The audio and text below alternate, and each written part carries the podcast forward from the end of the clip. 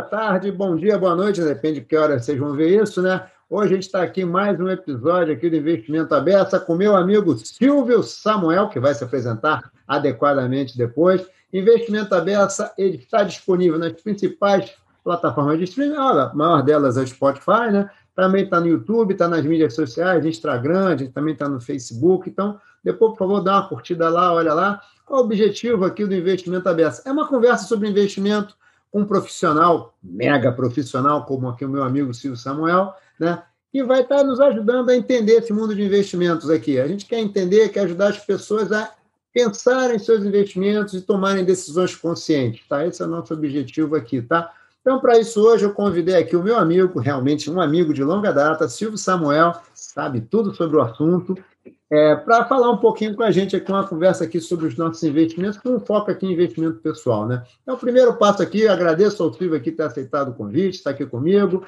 É, passo aqui para você se apresentar, falar um pouquinho da sua carreira, Silvio, aí a gente começa a nossa. Começa não, já começamos a nossa conversa.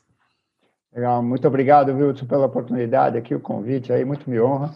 Sabe que tem, tem uma amizade aí de longa data, né? Mas a gente está tá sempre aí é, trabalhando aí para prover as melhores soluções, para melhor é, é, organização, né? Como é que faz as pessoas se relacionarem com seus investimentos? Isso é sempre um tema muito muito é, interessante porque afeta a vida de todos nós, né? E cada vez mais a gente observa isso, a gente, as pessoas procurando informação porque se deram conta de fato que isso é parte da sua vida, né? Assim como você tem sua sua saúde física, sua saúde mental, você tem que ter sua saúde financeira bem cuidados, né? E a gente está militando nessa área já há bastante tempo, quase 30 anos de carreira, né? Sou engenheiro de formação, comecei trabalhando em tecnologia, desenvolvimento de sistemas para banco, para um grande banco estrangeiro. Você foi perdoado em vida, então, e conseguiu sair depois desse dia a dia tão pesado. Você sabe que tecnologia, é, tecnologia dizem que a, a, profissão mais antiga do mundo, né, que foi quem criou o caos, né, depois você arrumou tudo, né. Então, então é, tecnologia, porque todo mundo tem um problema um dia, mas o cara de TI todo dia tem que ele tem que estar com alguém, né? Ele tem que estar com problema, exatamente.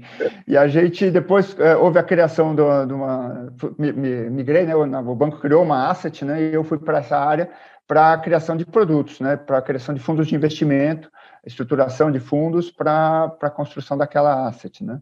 Uh, posteriormente, isso foi, foi no, no, Lloyds Bank, né, quando criou a Lloyds Asset Management.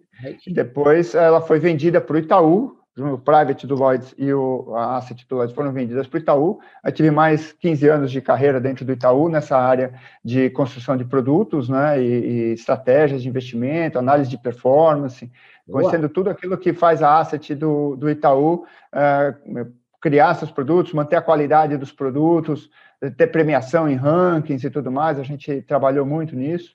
Nessa época, a gente começou a, a, ter, a ter, trabalho junto com a Ambima, uh, na construção da base de dados né, de informações da indústria. O Hudson conhece bem essa história, né, que é justamente de onde a gente tem todas as informações dos fundos de investimento, né, toda essa uma, uma base de dados super potente aí que, que muito nos, nos honra, né, Hudson? Isso aí é um, uma, uma construção para a indústria, né? E, e, uma outra vertente lá pela Ambima também, a gente criou os benchmarks de mercado, os índices IMA, os índices uh, de hedge funds e HFA e tudo mais, são, são, também referências super importantes para avaliação de qualidade de investimentos, a performance dos investimentos, né? Nós vamos falar um pouquinho de, sobre, sobre a capacidade de, de, de, análise de performance aqui também. Na sequência, eu trabalhei no Santander, na parte também de estruturação de linha de produtos para o varejo, que tinha necessidade de se é, é, diversificar a oferta de produtos né, ante um mercado que a taxa de juros vem caindo e você tem que abrir a sua plataforma e, e, e compor ela com muito, muito mais produtos. Então, eu tive um, um, contato bem mais próximo com a distribuição varejo. Então, com essas várias etapas né, do, do ciclo, né, tanto das mais tecnológicas e mais específicas de performance, como aquilo que é o contato mais com o cliente, a gente tem sempre algumas boas historinhas para contar de, de investidores e a forma como eles é, é, reagem às situações que vão, que vão se apresentando. É, é, mais recentemente, agora estou representando uma empresa que faz robô advisory, ou seja, que automatiza esse processo de gestão uh, de investimentos e distribuição de investimentos com uh, metodologias quantitativas para você poder sugerir uma carteira para o cliente e fazer o acompanhamento, o rebalanceamento dessa carteira. É alguma coisa que ainda está Tá, uh, estamos desenvolvendo bastante aí, né? Estamos já com contato com algumas corretoras para colocar isso e disponibilizar isso a seus clientes, uma ferramenta de, de automação desse processo como um todo, para oferecer a melhor experiência de investimento aos clientes. Tá? Pô, legal. São mais ou menos 30 anos de, de experiência aí, contados em pouco mais do que 30 segundos. É, não, mas, pô, uma experiência muito bacana, né? Acho que o Silvio, o Silvio falou aqui da base de dados, ele foi das pessoas que mais contribuiu lá né, nas nossas discussões lá para a gente ter essa base de dados de fundos que, que é a base aqui original, né, que é a primeira a pioneira, na né, base pioneira aqui do mercado brasileiro né, de fundos, né? Mas obrigado, Silvio. Boa apresentação, bacana, gostei. Uma vida, uma vida aqui, de, uma, uma vida de mercado já profunda e conhece muito bem, né? O Silvio é modesto, conhece muito bem. Silvio, o nosso papo hoje aqui, a gente vai falar um pouquinho de uma coisa que você é um expert, sabe muito, que é sobre o processo de investimento do investidor. Né? O nosso papo vai ficar. Né, esse tema, digamos, vai ancorar a nossa discurso, nossa conversa hoje aqui, tá? E aí eu acho assim, a primeira coisa que a gente vê é, é assim, investimento não é uma coisa do dia a dia de uma pessoa, né? Não é uma coisa do dia a dia. E talvez nem seja para ser, né? O cara é médico, o cara tem uma profissão, ele tem médico, ele é engenheiro, ele é professor, sabe se lá o que, ele tem a vida dele, né? Tem a família dele para cuidar, muitas vezes ele não tem aquela, não faz parte do seu dia a dia. Mas por mais que você não seja um expert, também você não pode ser alguém que também despreza isso. Então, como é que você vê essa questão da relação investidor-investimento? Como é que você vê um pouco isso para a gente começar a nossa conversa aqui? É, o, o, isso é uma coisa curiosa, assim, as pessoas, às vezes, têm a, a impressão de que as pessoas cuidam isso como um mal necessário, né? do tipo, puta, eu preciso que eu ganhei algum dinheiro e eu preciso ter esse dinheiro rentabilizado, eu preciso de uma rentabilidade nos meus investimentos. E o cara foca naquele número, que é como se aquele número resolvesse todos os problemas da vida dele. Quanto rendeu o meu investimento, como se também o investimento fosse uma coisa só. Isso no Brasil de uns anos atrás até era possível. Né? Até era possível a pessoa ir lá num banco, comprar uma, aplicar o dinheiro no banco, e ter uma rentabilidade que o deixava, de uma forma satisfeito, né? por assim dizer. Então, ele está tendo lá uma rentabilidade de mais de 10% ao ano, que é uma rentabilidade relativamente alta, é, todo dia, todo mês que você chegar lá, olhar seu extrato, seu saldo está subindo, está crescendo, e você é, materializa aquele, aquele, a sua decisão é, colocando mais dinheiro e aplicando aquele dinheiro no banco. Aquele, um, aquele antigo 1% ao mês. Aquele 1% ao mês, exato. Todo mundo via crescer 1% ao mês a carteira e achava uma maravilha, tá certo? E de fato é, né? Se eu tivesse no, no, no mercado de hoje ganhando 1% ao mês, eu estava rindo de orelha a orelha, né? Porque ganhar dinheiro não é uma coisa simples, é uma coisa complexa, é uma coisa difícil, né? É, seria uma, uma você deveria desconfiar se você tivesse algum tipo de, de solução para ganhar dinheiro de forma fácil e, e, trivial, como de fato se, se conseguia no Brasil. Você consegue ter investimentos com liquidez, com rentabilidade, né? e que você consegue movimentar a qualquer momento e com risco, uma percepção de risco relativamente baixa. Óbvio que o que estava com problema na época era isso, ninguém tinha a percepção exata do risco que é o risco de quem está te pagando aquele rendimento de fato não conseguir entregar aquele rendimento, quebrar por qualquer motivo. Né? E teve situações de bancos quebrarem, teve situações do próprio país é, é, pedir moratório em, em, em, épocas passadas. Né? Então, então uh, esses riscos não ficam aparentes todos os dias. Né? Uh, o mundo estava tranquilo, estava tudo bem, o Brasil estava ali, todo mundo achando que estava ganhando dinheiro, estava numa boa. O texto de investimento que era não preciso me preocupar que o dinheiro vai aparecer. Exato. Exato. Bota o dinheiro lá que ele cresce. Aí que acontecia? É como se você tivesse um, médio, um remédio mágico que você chega na farmácia e fala assim: me dá esse remédio mágico e eu vou resolver o meu problema, qualquer que seja esse problema. Então, relacionar-se com remédios dessa forma, ninguém se relaciona, né? Você, primeiro que você não vai pedir o remédio para o farmacêutico, você vai no médico e ele vai te dizer qual é a sua doença. Né? Uh, então, está uh, tá faltando aqui, então, para você poder é, contextualizar como que se deveria a gente começar a construir uma, uma, um framework, né, uma, uma ideia, um, um arcabouço de informação aqui para você imaginar como que deveria ser a, a, relação do cliente com o investimento, você deveria ter um médico, você deveria ter alguém que de fato conhece as suas necessidades para poder estabelecer quais produtos que vão, que vão é, é, atender melhor aquelas suas necessidades. Deixa eu só frisar aqui, então, a coisa que você falou. Suas necessidades e as suas, digamos chamar, soluções, os seus produtos. Tá? Só queria Exatamente. frisar essa parte aqui que você falou. Exatamente. Então, quer dizer, não, é, não se trata só uh, descobrir qual é o remédio, mas qual é o remédio bom para você. Né? É, não é um remédio bom para alguém genérico, para clientes com determinada característica. Não, é um bom remédio bom para a sua necessidade. É, esse tipo de especialização, de especificação, obviamente, ainda estamos muito distante disso, né? Mas o fato é que, idealmente, é o que deveria acontecer. Você tem a sua... Só que as pessoas, normalmente, nem têm muita, muita clareza de para que estão guardando dinheiro. O cara tem sua empresa, o cara é médico, o cara é, é, é trabalha no mercado, enfim, está empregado, não importa. Ele vai sobrando um determinado dinheirinho dele ali no mês a mês e ele tem que fazer alguma coisa com esse dinheiro, não pode deixá-lo parado em conta. Né? Então, essa era a forma tradicional das pessoas se relacionarem com seus investimentos, era meio como mal necessário. Eu tenho que aplicar esse dinheiro para não ficar parado. Até um pouco de resquício de época de inflação, que o dinheiro ia virando nada, né? O, o, o, o problema, o dinheiro ia desaparecendo. Ora, se você, a partir de um determinado momento, você fala assim, pô, legal, não existe mais aquela inflação dos ativos de crescer 1% ao mês. Eu preciso alguma coisa que renda mais. Você não fez a pergunta, por que, que eu preciso de algo que renda mais? Não, na verdade, ele está querendo recuperar aquele ganho fácil e, e, sem risco que vinha lá atrás. Aí o cara fala, porra, meu amigo me mandou comprar a ação da empresa XYZ e eu vou comprar aquela ação. Pô, se deu conta de que aquela ação flutua, uma hora ela está barata, uma hora ela está cara? Aliás, se não for isso, você nem tem ganho, se você não tiver a possibilidade... Né, as barbadas, né? As barbadas, é. Como você pedir dica no cara que vai lá no Jockey Club, lá, vou apostar em que cavalo que eu aposto, né? O cara vai te sugerir um, mas será que é aquele cavalo que vai, apostar, que vai, que vai vencer aquela corrida? É, no Jockey Club ainda tem uma vantagem, que a corrida termina todo mundo no mesmo, no mesmo momento, né? A corrida é a mesma para todo mundo. Quando você vai para investimentos, o meu objetivo de vida é diferente do seu, você tem um prazo diferente do meu. Será que a gente tem a mesma acepção de de valor daquela empresa para o objetivo, para aquela necessidade própria sua? Não, ninguém pensa desse jeito. As pessoas têm que começar a pensar desse jeito. A verdade é essa. Então, como é que eles se relacionam hoje? Se relacionam hoje de uma forma muito passiva. Que como é que elas deveriam se relacionar? De forma mais ativa, conhecendo mais, sabendo é, por onde caminhar, né? como é que esse processo tem que funcionar, onde elas querem chegar. Né? Então, elas têm que definir seus objetivos de investimento. Porque é muito diferente você pensar no objetivo de investimento aposentadoria, no objetivo de investimento comprar uma casa, no objetivo de investimento pagar a escola das crianças no mês que vem.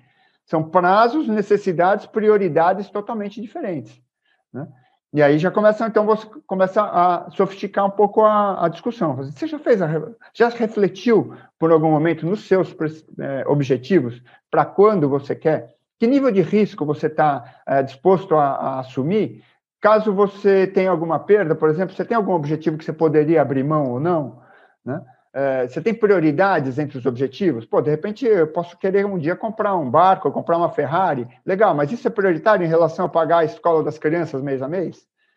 Né? É, possivelmente não. Se eu tiver que escolher entre eles. Né, como é que é? Você está olhando o investimento, mais do que investimento, você está olhando até a vida financeira. Quando você relacionou pagar colégio de criança com a Ferrari e o carro, você é, sim, entrou até sim. numa pegada você tem que olhar, você tem que entender a sua vida e seus objetivos de vida, vida inclusive financeira, né? Exato, então, então e a priorização de esses aqui são objetivos que eu quero é, realizar pouco mais ou menos a qualquer custo. De alguns outros objetivos, eu falo assim, não, esse aqui eu poderia abrir mão se for o caso, né?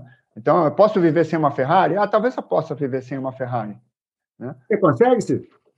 Olha, não sei, cara. Talvez um boné da Ferrari acho que eu consigo, mas consigo ter um boné da Ferrari, mas não ter a Ferrari. Mas, mas é, é, eu acho que aqui é uma, uma, questão bem filosófica, né? De tipo, pra, de, de, fato, as necessidades, as vontades de cada um, elas é, são diferentes e não é possível que todo mundo tenha que ter os mesmos investimentos, né? É, e é isso que dá a graça do mercado, né? É por isso que uma hora que tem um cara vendendo, tem um cara comprando. Não necessariamente esses caras têm a mesma atribuição de valor naquele, naquele momento. Podem concordar no preço, mas não necessariamente concordam no valor. Né? Para o cara que está vendendo, de repente aquilo lá ele já alcançou o objetivo dele, ele precisa vender para poder materializar o objetivo dele. Independente uhum. se aquela ação vai subir ou vai cair, não importa. É, ele vai ter que vender porque ele chegou no objetivo dele, ele vai ter que vender. É, tá. é, o outro cara, ao contrário, fala assim: puta, tem um potencial de valorização, eu vou comprar. Se não houvesse essa diferença de, de visões entre as pessoas, não teria mercado, não existiria mercado. Né? Então, é, Está na essência, está na essência do mercado financeiro essa, essa diferença de percepções. Né? Isso causa uma. Hum, fala, fala, fala, fala, fala. Não, isso causa uma situação que é a variabilidade, né? Como você tem muita gente é, tomando decisões e pensando em valores, cada um com seus valores diferentes, a possibilidade de todo mundo convergir para uma mesma coisa é muito baixa. Sim. Tá certo? É, é, é. Então, você tem que, de algum jeito, ter mecanismos e ter estudo e ter modelos para você é, quantificar isso, quantificar essa variabilidade, esse risco que tem nos investimentos e compor carteiras de, de ativos que você consiga hum, aumentar a probabilidade de você alcançar um determinado objetivo. Porque o futuro, cara, a gente não sabe o que vai acontecer. Alguém previa que ia ter pandemia no mundo ano passado? Ninguém previa. Você não tem como, como prever o futuro. Só, talvez seja coisa para, sei lá, algum. Não. Ah, Investimento é uma aposta no incerto. É isso, aposta. É, como sempre. É uma é aposta. Né? O qual então, cavalo vai ganhar? Você não sabe antes do jogo, até porque não teria jogo se você soubesse, né? Exato. Então. É uma aposta. Silvio, deixa eu fazer uma pergunta para quem está nos ouvindo, não sei se você falou aqui de. A gente estava falando um pouquinho como é que o investidor vê assim, o dia a dia dele e tal. E como é que é um processo, então, de investimento? Encaixa isso aí dentro de um processo. O que é esse, esse tal processo de investimento, né? É, então. então esse tal é, de então, rock and roll, né? O que é esse tal de processo de investimento? Nesse, né, nessa questão, então, quer dizer, então você tem que de algum jeito materializar isso, né, e sistematizar isso para que fique claro, para que fique uma, uma coisa mais, mais palatável para as pessoas, né?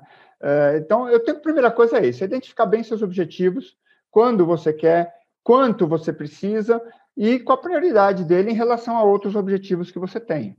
Né? Então, isso não é uma coisa trivial. É muito frequente você chegar para o cliente e perguntar, mas você quer um objetivo mais de curto prazo, longo prazo? Às vezes o cliente nem sabe direito para, não, eu quero rentabilizar minha carteira. É, não sabe direito para que quer. Então, a partir do momento que você definir mais claramente o seu objetivo, você consegue tomar decisões e saber quais decisões dessas ao longo do tempo vão aumentar sua, sua felicidade na consecução daquele objetivo ou não. Tá certo? Sejam essas decisões de quanto dinheiro colocar para alcançar esse objetivo, sejam decisões de que nível de risco, que tipo de produtos eu tenho que colocar, que ao longo do tempo tendem a, a alcançar aquele objetivo ou não. É, é, isso demora um tempo, mas é uma, uma, uma, uma, parte importantíssima do processo.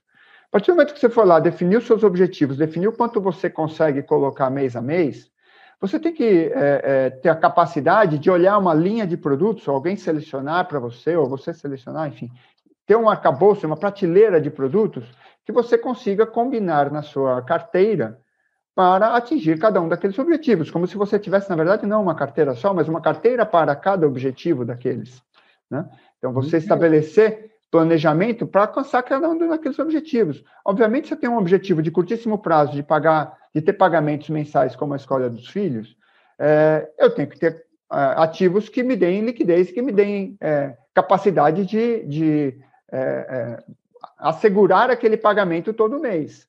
Se eu tenho um objetivo de, ah, não, um dia eu vou, vou fazer um curso uh, no exterior, eu tenho que ter capacidade de poupar esse dinheiro na moeda que eu vou gastar lá na frente. Eu tenho que ganhar dinheiro tendo como referência aquela moeda em dólares que eu vou gastar no curso que eu vou fazer no exterior. Então, você tem muitas decisões que são totalmente desconectadas, embora sejam uh, uh, igualmente importantes ou mais ou menos importantes na sua vida. Então, a, a, vida da gente é uma complexidade. A gente tem que ter modelos para diminuir essa complexidade e poder tomar as decisões. Né? Então, eu tenho que, primeiro, então, achar os produtos adequados e saber como combiná-los. Só para pegar um pouco esse negócio que você falou para materializar, por exemplo, quando você falou, é, eu tenho alguma obrigação de, por exemplo, um pagamento no exterior, eu vou estudar no exterior. Então, talvez, nesse caso, faça sentido ter alguns investimentos, que quando você vai para os Estados Unidos, alguns investimentos em dólar.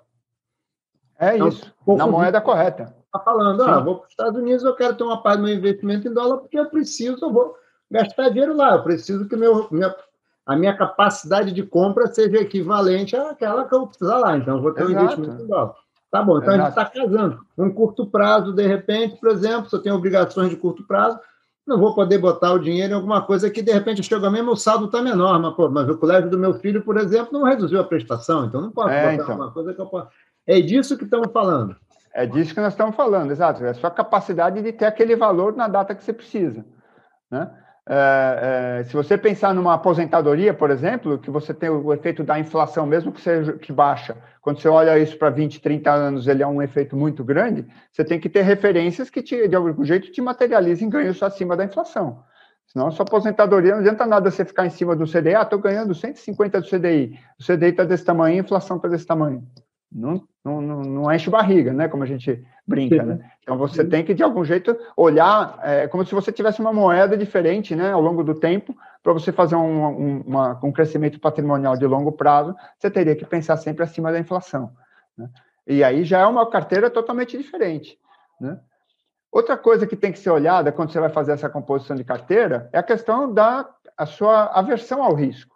Algumas pessoas, por natureza, elas têm muita dificuldade de lidar com perdas e, e, e variação de, de, valores. Se o cara olhar lá e olhar que tem menos reais do que ele tinha na última vez que ele olhou, às vezes perde a tranquilidade, ele se sente mal. Ele... Outras pessoas já falam assim: não, cara, eu tolero um determinado nível de perdas ou de ganhos, eh, mas eu, né, eu sei que isso aqui é em prol de um, de um bem maior. Outras falam, não, cara, eu quero ganhar o máximo que eu puder, eu quero, eu quero ir para as cabeças, eu vou tomar risco, eu tenho tempo.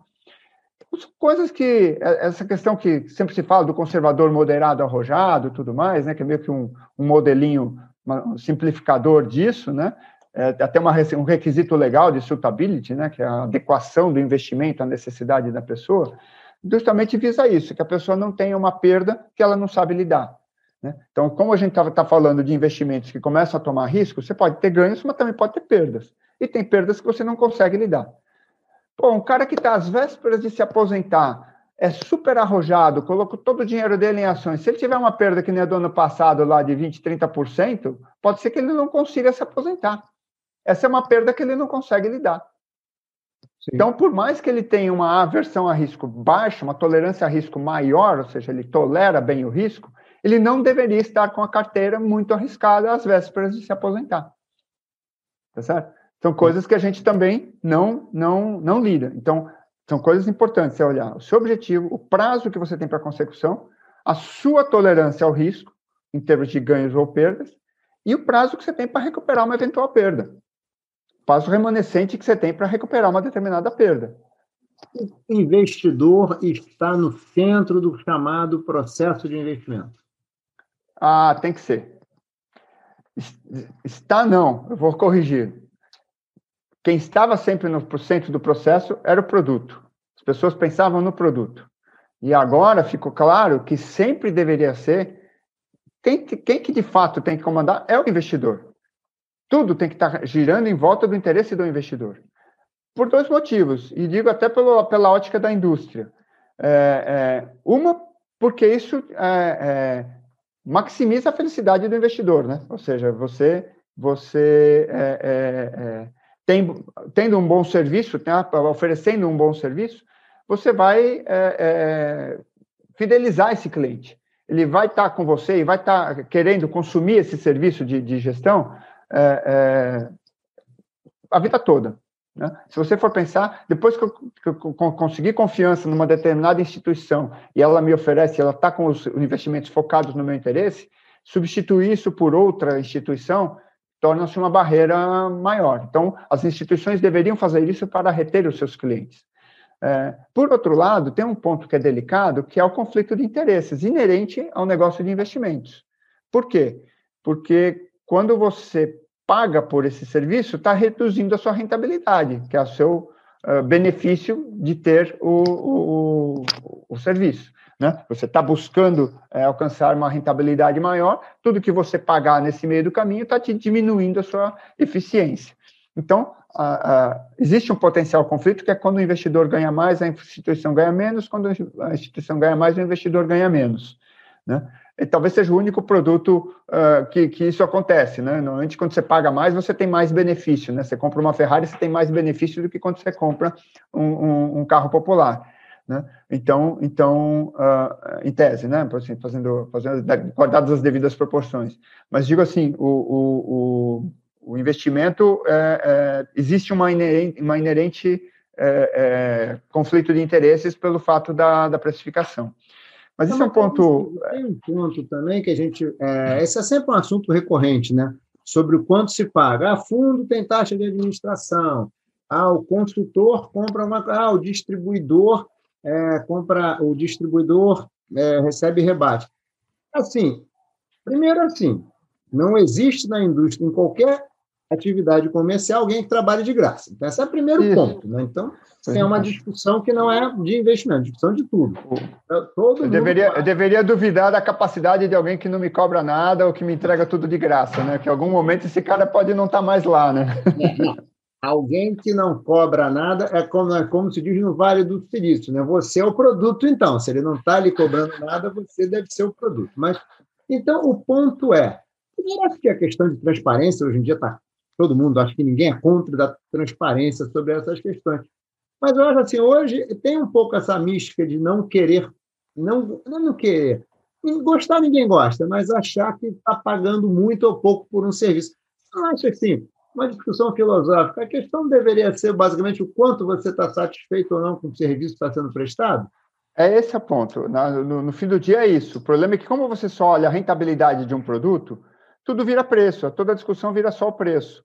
É, e não é esse o, o, o, jogo que deveria ser jogado. Quando você está focado no produto, quando você tem a, a, a sua, sua, indústria toda é, pro, é, é, é focada no conceito de construir o melhor produto, é, essa discussão ela aparece a todo momento, né? Como eu falei, é uma questão inerente. Se o produto, se você cobrar mais, o produto rende menos, period.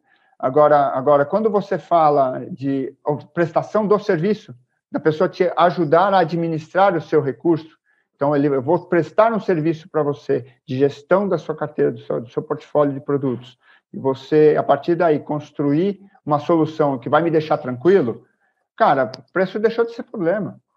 Quantos, quantos serviços você você contrata e paga mais caro para ficar tranquilo de que ali você confia e ali você tem é, é, paz de espírito, vamos assim dizer.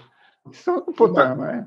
uma vez eu estava numa palestra dessas de investimentos, aí alguém na plateia fez, para mim até hoje, que foi o melhor, a melhor observação. Eu estava falando exatamente sobre isso, a pessoa lá da plateia falou o seguinte, ó, eu vou dizer para você o seguinte: se encontrar uma boa babá, eu pago quanto ela me cobrar.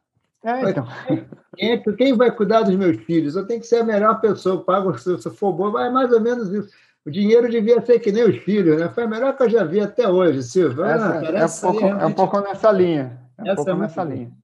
Né? Deixa eu te fazer uma Mas, pergunta. Dando, ia dar sequência no, no, nosso processo. Vamos lá? Então, quer dizer, então definir os objetivos.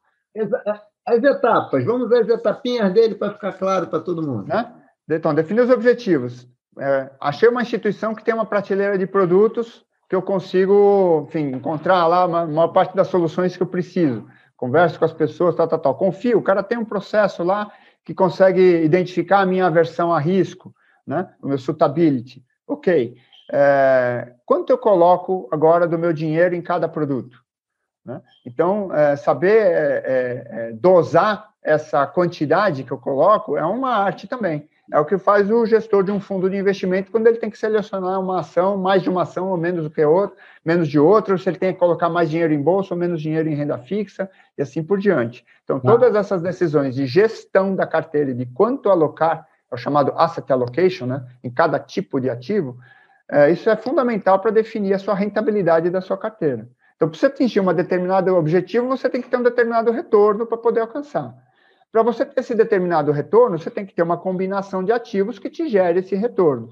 quanto colocar de cada um para alcançar aquilo ali. Esse quanto tem metodologia, tem estudo, tem técnica para isso.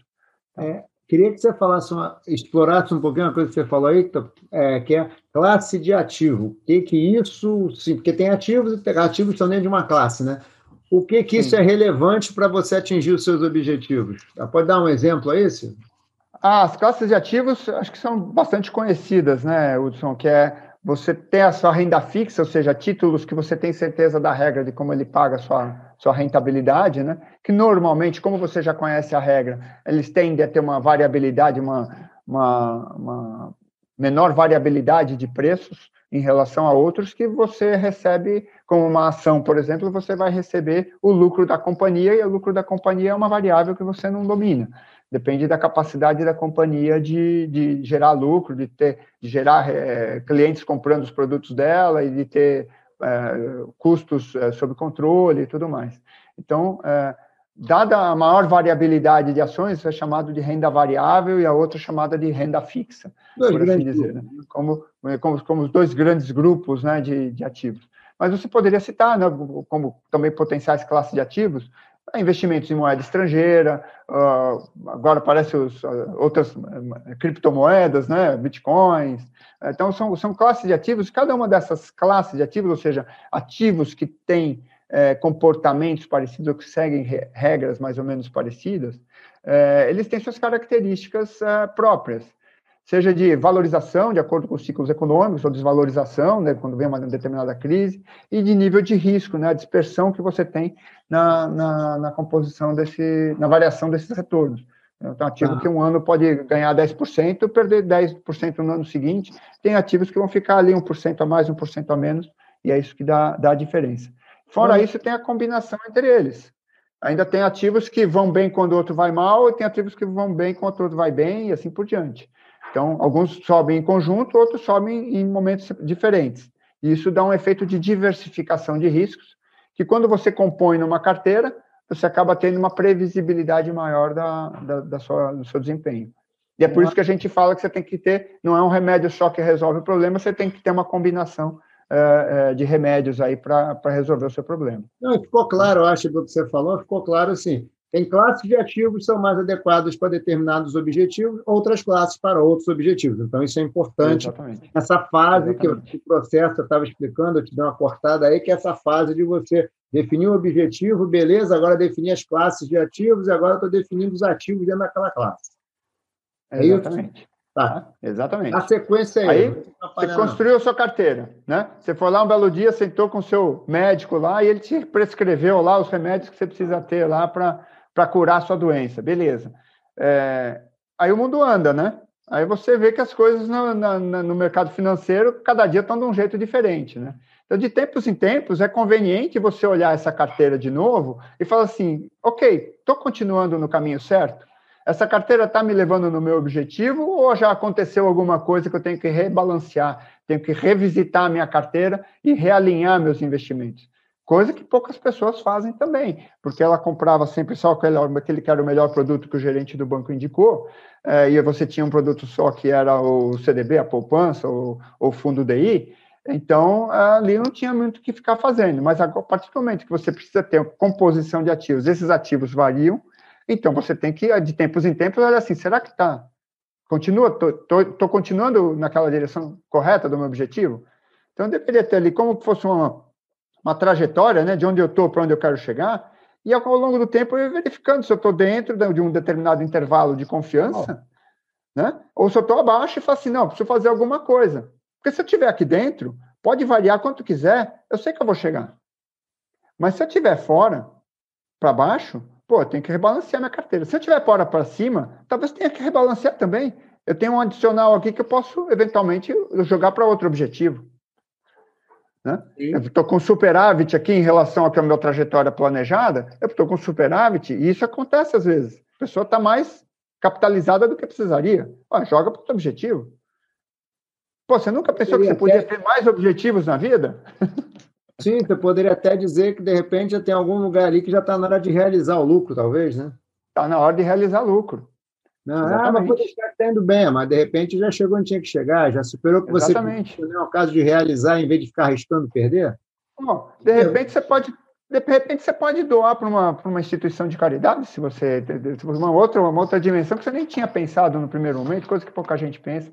Você não é. deveria, então, ao, ao longo do tempo, então, de repente, contribuir para uma, para uma instituição, fazer uma, uma filantropia? Eventualmente poderia. Então, assim, é, a, a, partir do momento que você consegue ter um acompanhamento das situações, você consegue ter mais clareza na tomada de decisão. Entendeu? É, é, é isso poucas pessoas fazem, de fato. Né? Ninguém pensa a vida dessa forma. Você vive a vida do dia, do dia né? É, uma, uma, uma coisa que também me, li esses dias, né, o cara falando, comentando assim, que o brasileiro tem uma dificuldade grande de planejar o futuro pela própria criação de como ele foi feito, né? Porque vieram é, colonizadores que vinham aqui extrair tudo que pudessem para levar embora, esses caras estavam pensando do futuro deles lá, não de quem estava ficando aqui, né? É, ou tivemos escravos aqui, que também escravos não tinham futuro, eles tinham que viver o dia. Aí você tem uma, toda uma, uma, uma situação de pessoas que, assim, raras vezes planeja aquilo que vai acontecer. E, e, aí o cara ganha e gasta e não, não, não, não se planeja para uma situação futura, até por uma questão é, cultural, da própria formação da sociedade, né?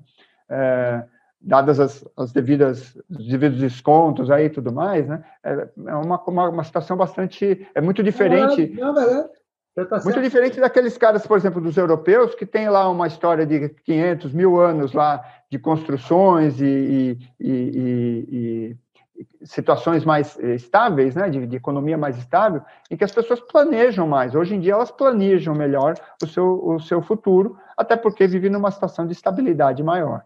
Né? Mas é, certamente são aspectos culturais aí que mostram onde a gente está e a gente está aqui tentando sinalizar de onde a gente deveria ir. Né?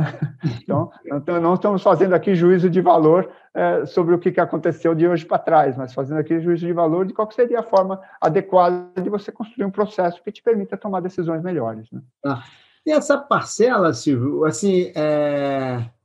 na tua cabeça, assim, previdência, as pessoas deveriam Acho que o brasileiro pensa pouco ainda né, em previdência, né? Está melhorando, mas pensa pouco ainda. Não, né? eu, acho, eu acho que assim, já, já vem é, melhorando bastante nesse sentido, né?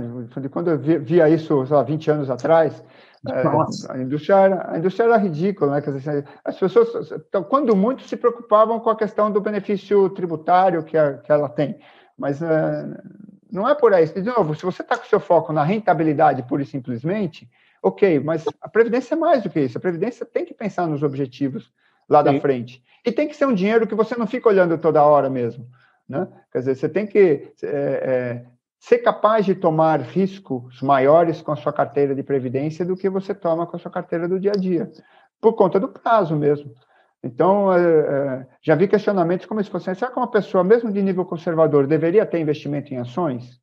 Bom, se ele tiver prazo para recuperar, você tem que fazer é conduzir a percepção dele de que aquele risco que ele está tomando aqui agora, de hoje para lá para frente, lá na frente, isso aqui tende a aumentar a probabilidade dele alcançar o objetivo. Mesmo que ele tenha que se acostumar um pouquinho com esse nível de risco. E previdência, como é algo que você normalmente delega isso para uma instituição e ela vai tomar os riscos da forma dela, é, implicitamente você está tomando risco ali. Ela, para manter a solvência daquele, daquele investimento, ela de algum jeito vai ter que tomar algum nível de risco e isso está tá compondo aquele, aquele temperozinho para as pessoas mesmo de perfil mais conservador. Então, previdência é uma necessidade, é até por uma questão de, de benefício tributário, mas, mas certamente também por uma questão de é, é, assumir maiores riscos e colocar isso, resolver isso bem na, na, na cabeça do investidor. Silvio, a gente está chegando aqui no final da nossa conversa, aqui a gente tem mais uns cinco minutinhos aqui. Assim, a gente tinha muito aqui, os mais cabelos brancos como nós, tinha muito essa história de que o brasileiro não gostava, tinha, não gostava de ação, não gostava de renda variável. Né? A gente teve um momento aí de Brasil, ainda está nesse momento, mas começou a subir a taxa de taxa de baixa. E a gente viu os investimentos em bolsa, de, não me lembro daquela campanha, Bolsa vai à praça, Bolsa vai à praia, Bolsa ia tudo que era lugar, e a gente não conseguia passar de 600 mil CPFs na Bolsa, agora está com 3 milhões e tanto. No fim do dia, você não acha que. Você não acha uma pergunta assim? Aquela taxa de juros enorme é que, na verdade, era um competidor, era um competidor desleal, não é não? Bolsa, é um né? competidor desleal. é um competidor desleal. É, eu, eu, falo assim, a gente aqui sempre achou que o Brasil é um país é, capitalista, só que era um, um governo que é, se financiava com essa dívida pública e depois escolhia onde investir. Né? Falo assim, pô, mas isso aí é quase o mecanismo do, de um partido, de um, de, um, de um, país comunista, né? Que o governo se apropria dos bens assim, e fazia isso de uma forma até é, é, é aparentemente tranquila. Mas a verdade é essa, você está financiando o governo para você poder ter uma rentabilidade alta. Por que, que tinha uma rentabilidade alta? Porque esse governo precisava de muito dinheiro, e o governo ia lá decidir onde, em que, em que empresas aplicar. Né? E, inclusive, ser dono de algumas empresas, como é até hoje. Então, é um modelo que, enfim, teve seus, tem seus méritos, tem seus problemas, é, sem fazer juízo de valor sobre isso, mas, na prática, isso inibe a captação de recursos do mercado financeiro por outras empresas que não sejam governamentais. Né? Então, porque os investidores não, não levando dinheiro para essas empresas diretamente, levando através do governo, ou comprando seus títulos de renda fixa, né, por assim dizer, então, uh, uh, acreditando que o governo vai ser capaz de, de, de saldar aquela, aquela, aquela, aquela dívida, uh, você inibe a criação de novos. A partir do momento que essa taxa de juros caiu e ficou por níveis assim, internacionalmente mais, mais aceitáveis, ou ah, as pessoas começam a tirar os projetos do, do da gaveta. Assim, pô, eu tinha que me financiar 10% ao ano para poder tirar esse projeto que vai render, digamos, 8% ao ano, 9% ao ano. Agora que a taxa de juros está 2, o de 9% ao ano passou a ser interessante. Ficou bom, né? E isso cria todo um mecanismo de novas empresas indo à bolsa, nova, é a, é a roda do mercado de capitais girando como um país capitalista, de fato. Então, o que a gente está vendo acontecer agora, dos investidores trocarem essa renda fixa por uma renda variável, por assim dizer, que é entrar no risco, é a necessidade, é o que vai girar a, a, a economia e é o que vai que vai gerar empregos e vai fazer tudo tudo voltar, fazer o, país crescer. Ah. trazer o país de volta ao crescimento. Então, a taxa de juros ela era uma necessidade naquele momento, ela era alta por uma necessidade do governo, mas era um empecilho grande para o desenvolvimento das demais alternativas. Mas, fundamentalmente, em termos de, em termos de é, construção da carteira do investidor, né, já, já é, é, encurtando um pouco a história, é, tudo isso é muito complexo. Você precisa ter, de algum jeito, é, instituições e ferramental para ou modelos quantitativos, modelos é, é, matemáticos, é, assistência de gestores e tudo mais, para poder te dar as melhores soluções, para poder te oferecer o caminho. Isso não é qualquer um que vai chegar lá e vai pegar toda essa complexidade e vai conseguir é, é, discorrer sobre os, os, vários pequenos caminhos que você tem que percorrer para cada um dos seus objetivos. Precisa chamar um profissional. Então, uh, até a nossa atuação como empresa, né, lá do, do, do RoboBanker, é isso, é dar ferramenta para as pessoas conseguirem alcançar esses objetivos. Então, a nossa pergunta aqui, o que é um, para a gente ir para o caminho final, o que é um Robo-Advisor? O Robo Advisor, ele justamente é uma ferramenta que você, a, a gente acredita muito isso de, de, ele pode, ele pode ser uma ferramenta que o próprio investidor se autossirva, se se sinta confortável em colocar lá os seus objetivos, colocar lá os ativos que ele costuma operar e, e, e ele executar a, a, gestão desses, desses, desses investimentos de uma forma automatizada. Ele te propõe uma carteira ótima de investimentos, né, com base em, em estudos quantitativos, e uh, uh, estabelece lá de quanto em quanto tempo você deveria rebalancear a sua carteira e, e, e executar isso de uma forma sistemática para você alcançar os seus vários objetivos que você estabeleceu lá no começo. Uh, o que a gente tem feito agora como empresa é conversando com corretoras e com distribuidores interessados em prover esse tipo de, de, de serviço para os seus clientes uh, e oferecendo isso para que eles ofereçam uh, isso como parte da sua proposta de valor. Né? Então, de, de tal forma que os, os seus clientes consigam ter a melhor experiência de investimentos, que é ter clareza de onde elas estão, onde elas querem chegar e como fazer isso acontecer. Beleza. Ô, Silvio, nosso horário aqui está tá estourando, então a gente tem que partir, né? Infelizmente, conversa boa, a gente marca outras aqui, com certeza vamos marcar outras. Eu queria te agradecer muito pela participação, né? Queria que você desse aqui, desse aqui as suas últimas palavras aqui e tal, falasse um, desse seu agradecimento. Queria que você falasse aqui um pouquinho, aqui, se despedisse do pessoal. Não, sem dúvida, assim, um grande prazer, Hudson, aí, receber esse convite seu aí, poder falar sobre esse assunto que para a gente assim é apaixonante, e é apaixonante há muitos anos, né? Então a Muito. gente esperava esse momento acontecer há bastante tempo, das pessoas de fato se darem conta, né, de que isso, é, você tem três, a gente brinca assim, são três é, de, é, dimensões que você tem que olhar a sua saúde, né? A sua saúde física, você vai no médico, a sua saúde mental, você procura né, o seu conhecimento ou a arte, enfim, você poder é, é, cuidar da sua, da sua saúde mental e a sua saúde financeira, que sem ela você não consegue, talvez não consiga nem atingir as outras duas, né? Então, tem, tem uma necessidade de você de você usar a sua capacidade de trabalho para gerar recursos e assim conseguir alcançar seus objetivos. É uma, uma dimensão importante da, da vida que estava mais relaxado assim sobre certos aspectos e agora as pessoas começam a se dar conta que precisam dar a devida atenção. Muito obrigado aqui pela oportunidade de estar, de estar conversando um pouquinho com vocês. Acho que gostei bastante da conversa. Espero que a gente possa marcar outras aí. Foi, foi um grande prazer. Não, Muito obrigado a todos. Com certeza, isso não tem a menor dúvida. Isso aí teremos várias. Bem, Silvio, eu queria te agradecer mais uma vez por ter aceitado o convite. A conversa foi, olha, como sempre, conversar contigo é uma maravilha. A conversa foi ótima, tá? A gente Vai ter daqui a na terça-feira, às 18 horas, a gente está lançando, terça-feira próxima, que vai ser dia 4 do 5, a gente está lançando lá mais um episódio do podcast Investimento Aberta. Vai estar tá também no YouTube, vai estar tá também aí no Instagram, Facebook. Dá uma curtida lá, pessoal. Silvio, super obrigado mais uma vez, tá? Bom, tudo de bom para você e tal. É, pessoal, tchau, tchau para todos aí. Até a próxima, hein? Valeu Obrigado aí. a todos. Gente.